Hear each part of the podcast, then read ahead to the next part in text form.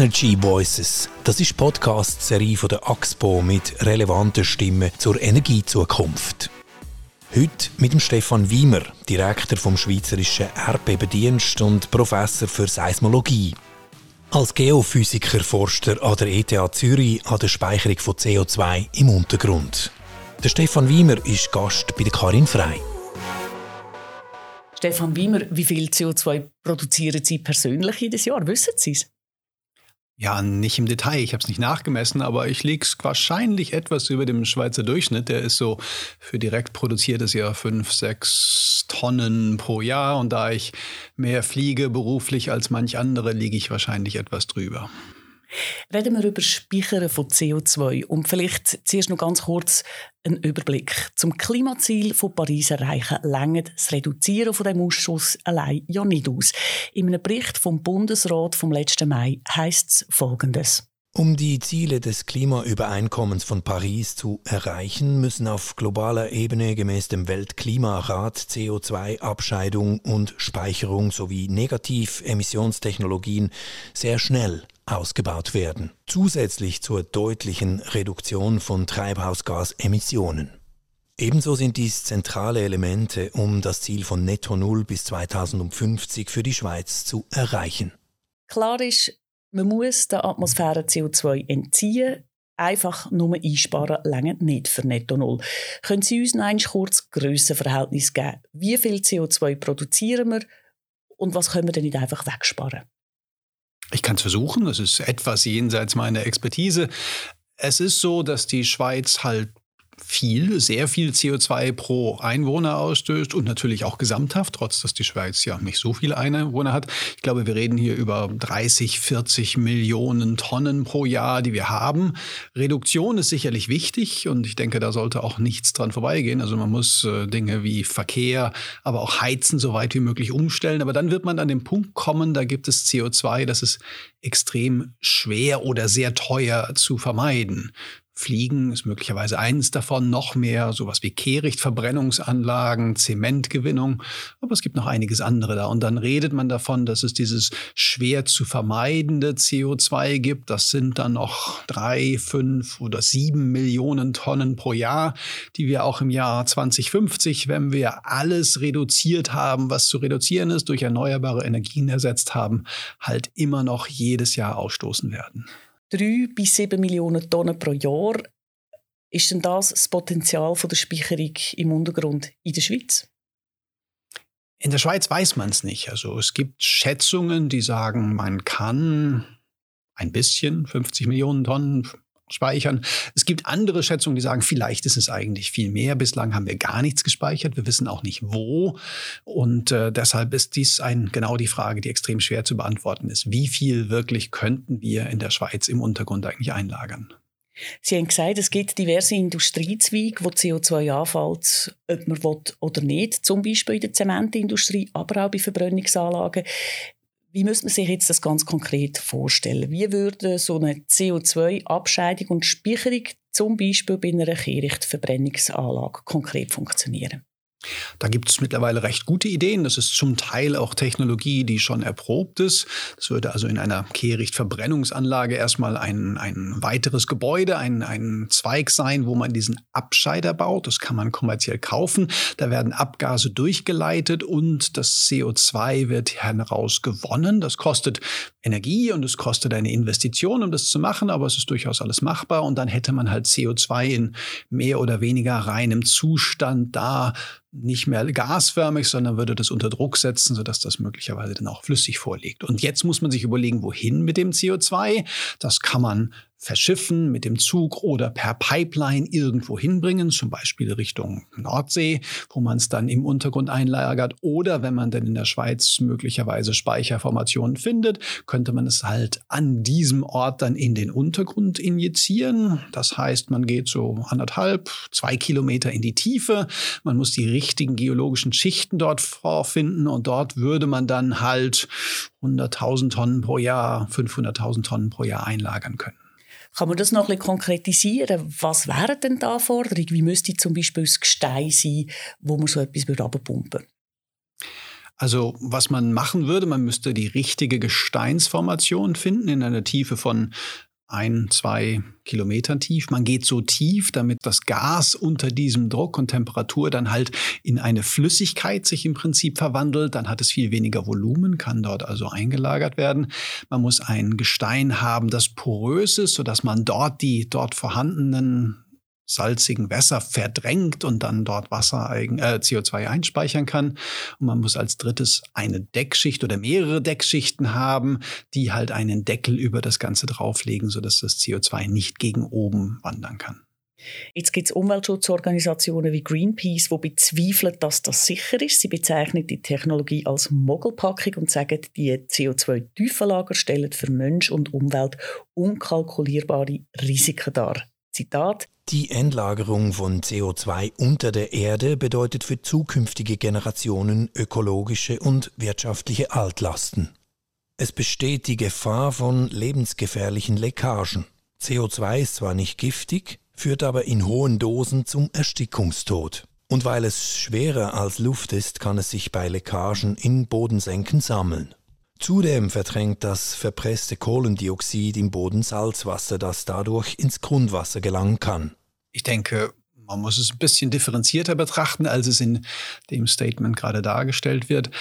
Erstens würde ich sagen, es sind nicht unkalkulierbare Risiken, sondern es sind Risiken, die man genau sich ansehen kann und muss, die man aber auch technologisch beherrschen kann. Die CO2-Freisetzung, das erste Problem ist eigentlich, dass beim Transport Dort kann es mit Unfällen von Lastwagen oder Pipelines, die Leckage haben, natürlich Probleme geben. Aber das ist eine Technologie, die man seit 30, 50 Jahren auch schon mit CO2-Pipelines betreibt, die gut verstanden ist und in dem Sinne beherrschbar. Kann CO2 katastrophal aus dem Untergrund austreten? Das ist extrem unwahrscheinlich, weil es ein weiter Weg ist, anderthalb Kilometer durch sehr dichte Schichten. Es kann manchmal ein langsames Diffundieren geben. Auch das will man natürlich nicht, weil dann der Effekt des CO2 CO2-Einspeicherns eigentlich genau dann nicht mehr das ist, was man erreicht hat. Und es geht ja wieder in die Atmosphäre. Aber es würde sich nicht so schnell katastrophal ansammeln können, um halt dann zu einer Konzentration zu haben, die vielleicht dann gefährlich sein könnte. Und vor, dass das verdrängte Salzwasser ins Grundwasser geht? Auch das ist nicht ganz einfach sich vorzustellen. Man verdrängt, wie gesagt, Wasser, salines Wasser, das oft sowieso nicht trinkbar ist. In der Schweiz ist es noch hm, gar nicht mal so salzig, aber das eigentliche Trinkwasser, das wir gewinnen, das ist auch von deutlich höheren Tiefenlagen aus wenigen Zehner, einigen hundert Metern Tiefe. Das ist separiert durch wiederum mehr als einen Kilometer Gestein von diesen tieferen salinen Aquiferen. Die mischen sich also in der Regel nicht. CO2-Speicherung ist eine Technologie, die ist in vielen Orten schon ausprobiert worden. Sie funktioniert im Prinzip gut. Sie ist wie jede Technologie nicht völlig ohne Risiken. Man muss das genau hinschauen. Man muss sich vorher überlegen, was man macht. Man muss das beobachten. Und auch dann gibt es wie in den meisten Technologien ein minimales Restrisiko. Und es ist auch schon passiert, dass solche CO2-Speicher oder Aktionen im Untergrund halt dann auch induzierte Erdbeben auslösen können. Das tönt so, als wäre die Akzeptanz Akzeptanz bei der Bevölkerung wahrscheinlich nicht wahnsinnig groß. Weiß man da etwas davon? Man weiß ein bisschen was, man hat Studien gemacht und man hat Erfahrungen aus anderen Regionen. Speziell in der Schweiz ist die Bevölkerung nach den Umfragen, die auch wir mitgemacht haben, noch relativ offen dem Themen gegenüber, weil man größtenteils noch gar nicht so ganz genau weiß, was eigentlich äh, das bedeutet. Und auch, weil man schon das Gefühl hat, man soll seinen eigenen Abfall auch irgendwie selber dafür aufpassen und nicht einfach nur exportieren. Also man hat schon eine gewisse Verantwortung dafür. In anderen Ländern sind solche Projekte zum Teil erfolgreich durchgeführt worden, aber meist meistens dann, wenn sie, wenn sie offshore sind, also nicht unter dem Land, sondern unter dem Meer. Und äh, in manche Projekte in Deutschland, in Holland sind auch wirklich in so großen Widerstand der Bevölkerung gelaufen, dass sie eingestellt werden mussten. Jetzt ist ein Problem, wo man immer wieder hört, die Schweiz hat keine Gas- und Erdölindustrie. Und darum weiß man auch nicht so genau, wie bei uns der Untergrund vor allem in tieferen Schichten aussieht. Wenn das stimmt, müssen wir ja zuerst einmal ewig lang bohren und schauen, was sich überhaupt machen in der Schweiz. Das stimmt nur teilweise. Man weiß einiges schon. Man hat natürlich Erfahrungswerte aus Messungen, seismischen, die gemacht wurden und aus vielen Bohrungen, die existieren. Aber um dann im Detail wirklich ein Projekt zu planen, wo man etwas machen möchte konkret, wird es an den Ort oder Orten natürlich noch viel mehr Abklärungen brauchen, um im Detail zu wissen, wie sicher und wie genau kann dort eine Einspeicherung denn stattfinden. Zwei Fragen aus dem heraus. Haben wir überhaupt so viel Zeit? Und die zweite Frage, das kostet sicher einen Haufen. Das erste kann man beantworten mit, denke ich, erstens brauchen wir nicht nur eine Option, wir brauchen viele Optionen, um eigentlich CO2 zu reduzieren. Und wir werden sie brauchen nicht nur jetzt, sondern in 2050, 2060, 2070. Und wenn wir jetzt nicht anfangen, dann wird es noch viel länger dauern. Also ich denke, ja, es wird knapp, dass wir haben keine Speicheroptionen in den nächsten fünf oder gar zehn Jahren, aber wir müssen jetzt anfangen, um etwas finden zu können oder diese Frage zu entscheiden. Ums Geld dann zu beantworten, ja, das ist auch eine schwierige Frage. Natürlich kostet sowas Geld, es kostet nicht wenig Geld, aber man muss sich auch für Augen führen, dass wenn man mit jeder Tonne CO2 einen Preis eigentlich versieht, der vielleicht 100 oder 150 Franken sind, dann redet man schnell von 500 Millionen, 700 Millionen Franken, die für derartige Entsorgung pro Jahr zur Verfügung stehen können. Das wäre, wenn wir es in der Schweiz würde entsorgen oder das wäre, wenn man einfach würde sagen, wir exportieren doch das ins Ausland. Dort funktioniert das schon viel einfacher als bei uns. Das wäre im Prinzip für beides. Im Prinzip müsste ja jeder nach dem Verursacherprinzip, der CO2 emittiert, dafür sorgen, dass es entweder nicht mehr emittiert wird, also eingefangen und dann entsorgt oder auf eine gewisse Art zu kompensieren. Das kann im Inland sein oder vielleicht ist es in der Tat die bessere Option, dass wir unser CO2 nehmen und ins Ausland bringen und an Orten einlagern, wo es etwas einfacher ist als in der Schweiz. Sie forschen ja auch in diesem Bereich, also der Vergleich Schweiz-Ausland zum Beispiel Island und dort ist CO2-Speicherung, das funktioniert auch, auch aus geologischen Gründen sehr gut, oder? Das funktioniert dort gut. Es ist noch nicht im Großmaßstab da, aber die Isländer sind da sehr interessiert, dann das auszubauen. Da macht man es anders als in der Schweiz. Dann nimmt man also CO2, löst es in Wasser, in unserem Projekt, das wir haben, in Meerwasser auch, damit wir kein Süßwasser verbrauchen. Und dann injiziert man es in Tiefen von 300, 400 Metern.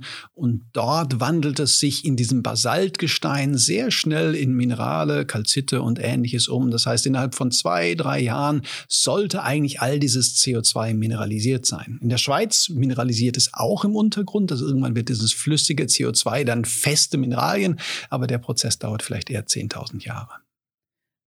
Also dann liegt es ja eigentlich auf der Hand. Es wäre ein Geschäftsmodell für Island und letztlich die cleverste Lösung. Im Prinzip ist Island interessiert, genauso wie die Norweger sehr interessiert sind, CO2 einzuspeichern. Und vielleicht ist das die Lösung. Aber man muss sich schon für Augen führen, dass man dann das CO2 nicht nur einfangen muss, capturen, sondern man muss es auch transportieren. Und der Weg von hier nach Island ist natürlich teuer und er setzt zusätzliches CO2 frei.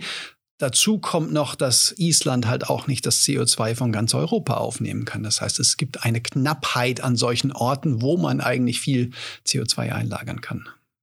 Und wahrscheinlich auch dort vor Ort wird ja die Bevölkerung nicht einfach Freude haben, wenn die ganze Welt CO2 deponieren. Das ist eine der noch ein bisschen offenen Fragen. Bislang ist auch die isländische Bevölkerung offen dem gegenüber, weil sie Vertrauen hat in diese Firmen, die das durchführen.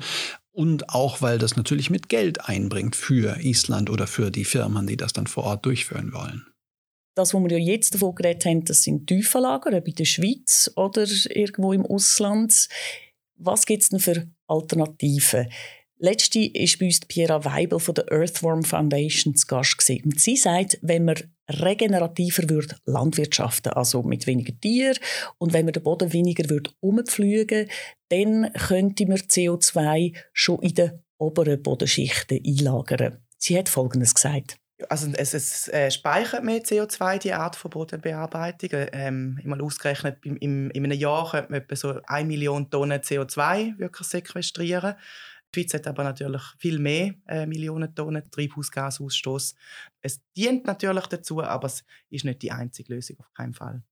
Also es ist jenseits meiner Expertise, aber ich glaube, es gibt immer wieder solche Studien, die zeigen, dass man durch Bewirtschaftung, durch Anpflanzen von CO2 in der Lage ist, Reduktionen zu machen. Und die sind wichtig. Und genau wie das äh, gesagt wurde, es gibt äh, einen Teilbeitrag und wir müssen eigentlich nicht nur auf eins setzen, sondern müssen verschiedenste Methoden kombinieren, um irgendwann einen Gesamteffekt zu haben, der uns Richtung Netto Null bringt. Genau, eine andere Möglichkeit ist ja, dass man zum Beispiel das CO2 gerade ab der Zementfabrik zum Beispiel nimmt und via Elektrolyse synthetische Treibstoffe daraus machen, Kerosin, Methan, Wasserstoff etc. Gute genau. Sache. Sehr gute Sache. Ich denke allerdings, das allererste, was man noch überlegen kann, das wird ja gemacht, ist CO2 Capture and Use. Man benutzt das CO2 zum Beispiel, indem man es direkt in den Zement einlagert. Da gibt es Versuche in der Schweiz, die ganz spannend sind oder andere Formen des Nutzens. Und dann, ja, die Übersetzung in synthetische Kraftstoffe ist eine Option. Dazu brauchst dann aber fast unendlich viel zusätzliche Energie, die irgendwo zur Verfügung stehen muss. Wenn es die nicht gibt, dann ist die Klimabilanz des Ganzen dann doch sehr fraglich. Und die müsst ihr dann auch wieder super sein.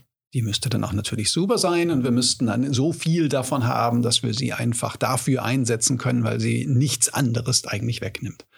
Jetzt könnte man ja noch ein bisschen weiterdenken und sagen, gut, man könnte ja ähm, quasi dort, wo das Öl pumpt wird, Saudi-Arabien zum Beispiel, das CO2 aus der Luft holen, Climeworks, und dann gerade dort einlagern, wo das Öl produziert wird und dann hat man CO2-neutrales Öl. Genau, wenn man also wirklich das Konzept einer Kreislaufwirtschaft in dem Sinne überdenken möchte, kann man das entweder bei uns dann einfangen, da wo es abgeschieden wird und dann wieder per Tanker zurückbringen nach Saudi-Arabien und injizieren oder direkt in Saudi-Arabien aus der Atmosphäre ausfangen. Dann wäre es also ein Kreislauf, der über die Atmosphäre im Prinzip funktioniert und das ist denkbar. Saudi-Arabien würde wahrscheinlich sogar gerne uns CO2-freies Öl verkaufen und im Endeffekt ist es eine Frage des Preises. Momentan kostet es das Abscheiden aus der Luft noch 400, 500 Dollar pro Tonne, ist also sehr teuer. Aber es kann man sich vorstellen, dass die Preise sinken und im Endeffekt müsste man sich halt überlegen, ist man gewillt, so einen Preis zu zahlen? Gibt es vor Ort auch genügend Solarenergie, Strom, Wärme, dass man diese Maschinen von Climeworks dann auch betreiben kann, ohne zusätzliches CO2 freizusetzen? Aber wenn ich Sie richtig verstehe, dann wäre das eine coole Idee. Es ist einfach zu teuer. Im Endeffekt ist es oftmals eine Frage des Preises, wenn plötzlich Öl zwei, dreimal, viermal so viel kosten würde. Wir haben es gesehen, was passiert mit der Weltwirtschaft, wenn die Preise derartig hochgehen. Aber ja, im Endeffekt müsste der Markt dort spielen. Man müsste halt sagen, irgendwann, wenn das Gebot ist, du sollst kein CO2 freisetzen, muss man sich halt genau überlegen, was ist die beste Option, um das zu vermeiden. Kann ich es mir leisten, solches teureres Öl einzusetzen oder gibt es andere Alternativen, die ich dann lieber einsetze, weil das Öl halt zu teuer ist? Können wir noch einmal zusammenfassen, falls es so ein Projekt in der Schweiz gibt, die Einlagern von CO2 in der Tiefe. Wie viel CO2 könnte man damit pro Jahr einsparen? Man weiß es, wie gesagt, noch nicht so ganz genau. Mein persönliches Gefühl ist, dass, wenn wir das sauber abklären, es durchaus möglich ist, dass wir drei bis fünf bis sieben Millionen Tonnen pro Jahr über einen längeren Zeitraum in der Schweiz auch einlagern könnten welche Rahmenbedingungen müsste Politik schaffen, für das bei uns so Technologien kommen? Ich denke, das Wichtige ist, dass man halt diese Abklärungen sauber trifft, ohne sich auf einen, äh, auf einen, bestimmten Standort schon festzulegen, müsste man erstmal die Methodik genauer übersuchen, dann einen Mechanismus finden, wie man diese Suche machen will. Das sind halt Projekte, die dann recht aufwendig werden, die nicht nur in einer Professur gemacht werden können, sondern wo dann eine nationale Aufgabe eigentlich formuliert werden müsste, um dann im Untergrund solche speichermögliche Formationen zu finden. Und erst dann muss man mit der Bevölkerung dann natürlich auch noch reden und die Akzeptanz finden. Ist man da schon irgendwo? Ich meine, ein anderes Problem ist ja, dass man gar keine Fachleute hat. Wie gesagt, wir haben keine Erdölindustrie, wir haben viel zu wenig Leute, die ausgebildet sind für so etwas. Ist man schon irgendwo? Man ist irgendwo und äh, ja, Erdölindustrie ist ein Thema, ein Vorteil, aber auch ein Nachteil. Und man sieht das natürlich in viel dieser Ölindustrie und Gasindustrie. Die haben auch einen inhärenten Interessenskonflikt, weil sie gleichzeitig Öl und Gas produzieren, aber es dann auch wieder im Untergrund einlagern wollen. Da ist die Trennung schwierig. Manchmal ist es sogar ein Vorteil, auch wenn man vielleicht neu mit frischen Ideen an sowas herangehen würde und in dem Sinne unbefangen sein würde. Und die Schweiz hat durchaus das akademische Potenzial, denke ich mir, solche Fragen anzugehen. Stefan Wiemer, zum Schluss und zum Start ist 2023. Was wäre denn Ihr Nummer 1 Klima- oder Energiewunsch für das Jahr? Darf ich zwei haben? Einen Klar. Traum und einen Wunsch vielleicht. Also der Traum ist, dass wir im Prinzip sowas wie unendlich Energie finden würden. Energie ist ja etwas Wunderbares. Wenn wir in der Lage sind, eine Methode zu finden, wirklich viel Energie zu erzeugen durch Kernfusion, die problemlos funktionieren würde, könnten wir wirklich die Erde in einen viel angenehmeren Planeten umwandeln. Der Wunsch, das Konkretere ist eigentlich, dass sich die Politik und die Rahmenbedingungen so ändern, dass wir halt genau diese Frage der CO2-Speicherung anfangen können, als Team, als Gruppe mit verschiedenen Stakeholdern wirklich sauber abzuklären. Stefan Wimmer, ganz herzlichen Dank fürs Gespräch. Energy Voices, das ist Podcast-Serie von der AXPO. Wir freuen uns auch 2023 auf Ihr Feedback via Mail auf podcast.axpo.com oder über Twitter unter dem Hashtag Energy Voices.